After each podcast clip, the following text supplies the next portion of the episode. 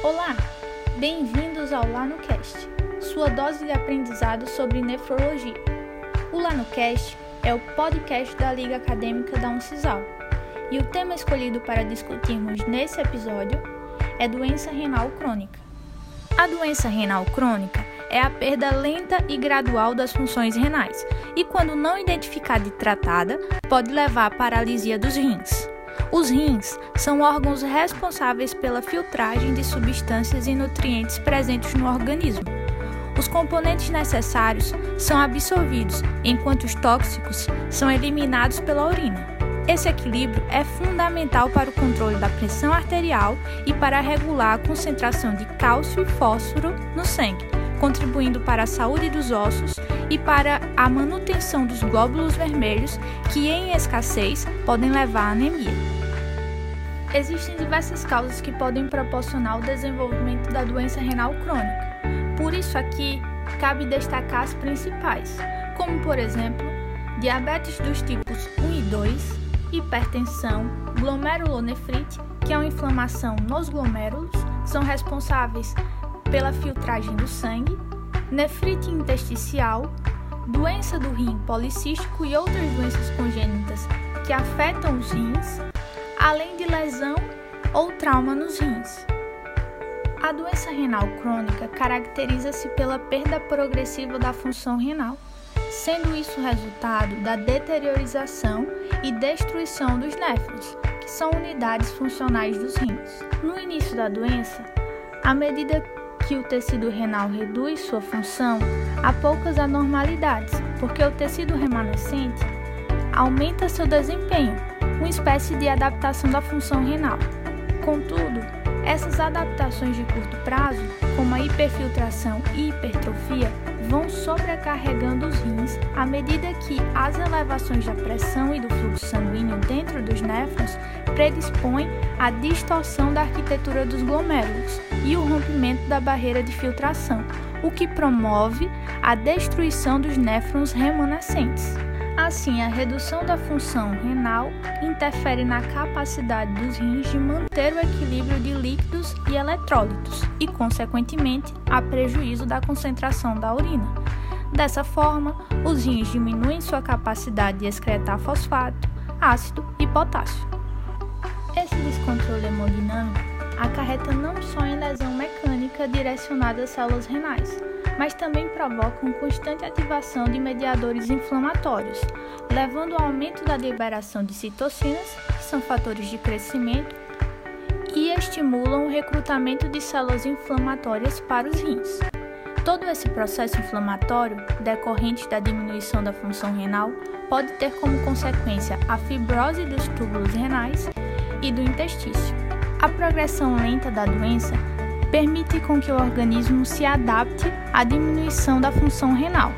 Por isso, em muitos casos, a doença não manifesta sintomas até que haja um comprometimento grave dos rins.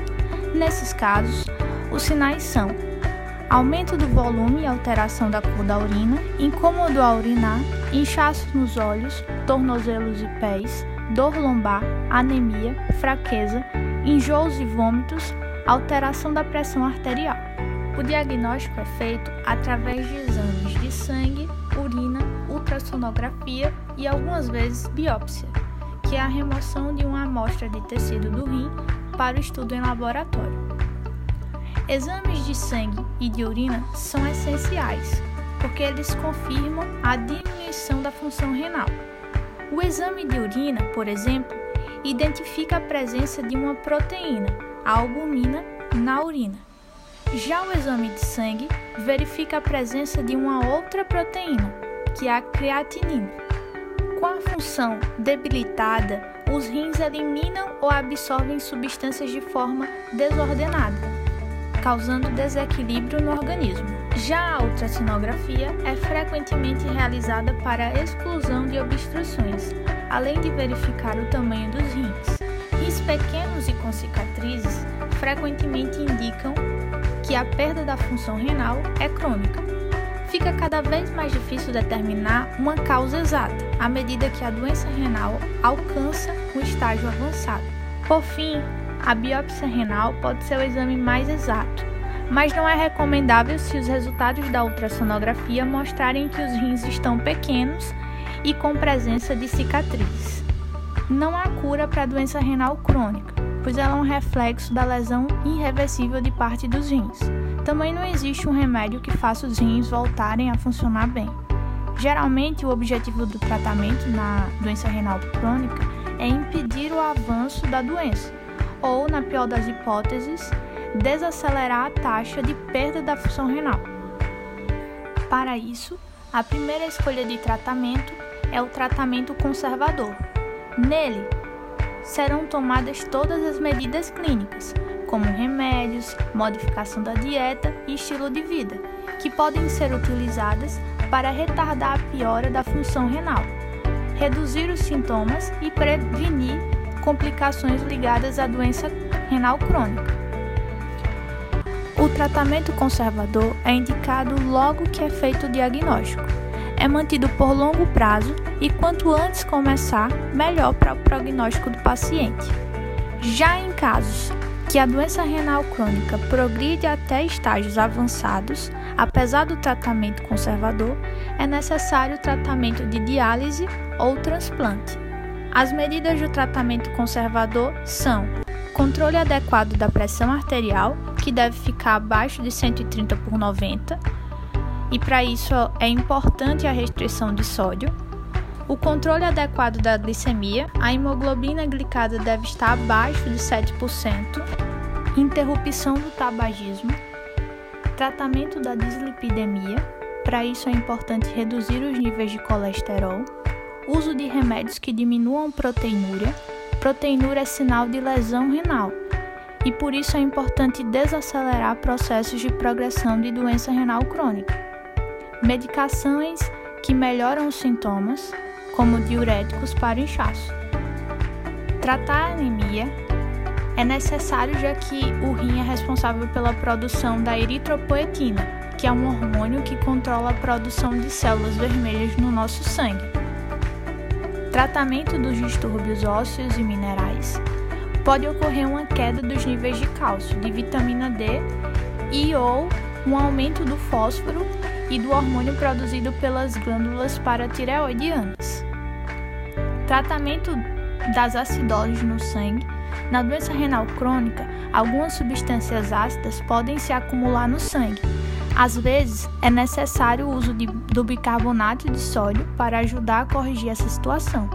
A acidose pode contribuir para o aumento do potássio no sangue. Tratamento do aumento do potássio no sangue, hipercalemia e dieta adequada. Não existe uma dieta única para todos os pacientes. Cada paciente deverá ser avaliado de forma individual e ter sua dieta elaborada com auxílio de um nutricionista. Já a hemodiálise e diálise peritoneal são indicadas quando um tratamento conservador não é mais suficiente. Assim, é preciso substituir o processo de filtragem que deveria ser realizado pelos rins. Na hemodiálise, o sangue da pessoa circula por uma máquina que funciona como um rim artificial com tubos mergulhados em uma solução. Esse líquido é responsável por separar substâncias tóxicas e as impurezas do sangue enquanto que na diálise o tratamento ocorre dentro do corpo do paciente. Um catéter é colocado no peritônio, que é uma membrana localizada no abdômen. Um líquido de diálise é colocado nessa cavidade e permanece por um determinado tempo para depois ser drenado. No caso do transplante renal, é uma opção de tratamento para os pacientes que sofrem de doença renal crônica avançada. Através de uma cirurgia, um rim é implantado no paciente e passa a exercer as funções de filtração e eliminação de líquidos e toxinas. O transplante renal é considerado a mais completa alternativa de substituição da função renal, tendo como principal vantagem a melhor qualidade de vida, pois o transplante renal garante mais liberdade na rotina diária do paciente. Por fim, é preciso estar ciente de que a melhor forma de lidar com a doença renal é prevenir, fazendo-se o diagnóstico precoce. Para tanto, é importante conhecer a doença renal crônica e, para isso, é necessário fazer exames de rastreio.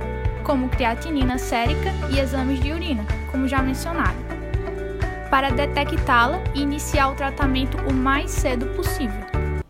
Além disso, existem outras medidas de prevenção indicadas que podem ajudar a proteger os rins e a preservar sua função, como deixar de fumar, reduzir o consumo de álcool, fazer exercícios regulares, fazer uma alimentação variada com alimentos frescos, ricas em vegetais e frutas, pobres em gordura, sem excesso de proteína e pouco sal, além de consultar o médico frequentemente.